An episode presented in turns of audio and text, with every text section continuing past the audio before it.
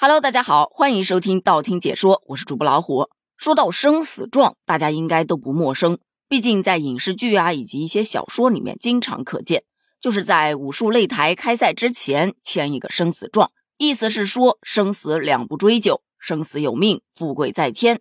但你相信吗？现在上网吧上网都要签个生死状了，这是怎么一回事呢？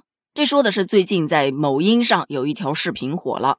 是由一家上海的网吧，哎，现在叫电竞啊，发布的视频里面晒出了六名网友签字并按下手印的协议。协议的内容上写着：由于今年没有挣到钱，不想回家过年，公司又放假，又实在是没地方可去，所以从今天起，也就是一月四号到二十四号，老板只收三百块钱，随便玩玩到年后。上网如果出现任何的意外情况，无论生死。都与网吧老板无关，而这一则视频一出来啊，引发了网友的关注。主要的关注点有三个，第一个当然是在生死状上啦，这也占了大多数。有吐槽的，这年代还有签生死状的呢；也有质疑的，这生死状到底有没有法律效力呢？那你既然有此疑问，就有律师来帮你解答了。律师就说呀，这个生死状到底有没有法律效力，是要视具体情况而定的。如果说网吧的老板完成了应尽的义务，顾客呢作为完全民事行为能力人又签下了生死状协议，这就是具备法律效力的。这种情况下，顾客因为自身身体原因或者是操作不当出现了意外，经营者确实是没有义务去承担法律责任的。但是，如果是网吧经营者他要求或者授意顾客这样操作的话，那就相当于变相的免除了网吧应尽的义务，这就属于无效条款。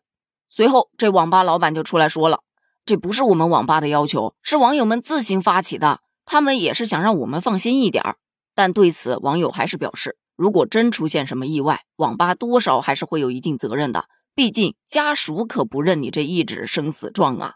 大家的第二个关注点就是在于，打工人真的太难了，因为他们之所以会在网吧去包一个月，是因为今年没有挣到钱，也不想回家过年。公司又放假，又没有地方去，很多网友都惊呼：“这不就是我吗？”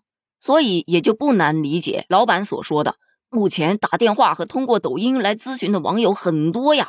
其实这一点我也是可以理解的。我年轻的时候，啊，那其实现在也挺年轻的啊，在北京打工，也是公司放假之后买了车票准备回家，但车票是第二天的嘛，那这一个晚上怎么度过呢？为了省钱，就到网吧去包夜。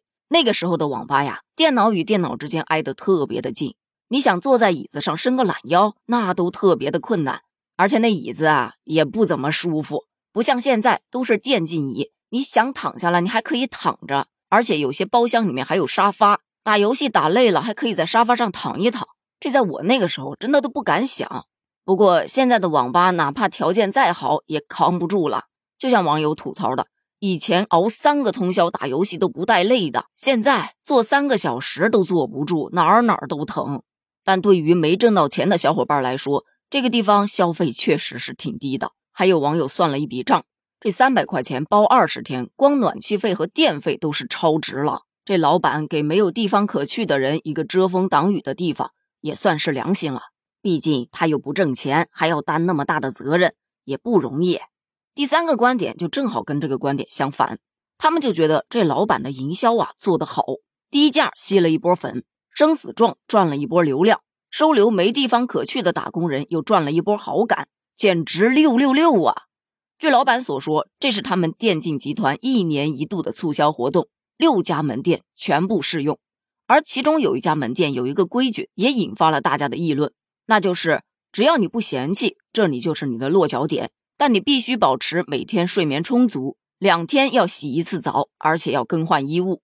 这就让我有点纳闷了，现在网吧还能洗澡呢？服务都这么到位了？但是说句实在话啊，就我个人的意见，还是要把生命当回事儿啊！连着上一个月的网，铁打的身子也扛不住啊！如果能回去的话，尽量还是回去过年吧。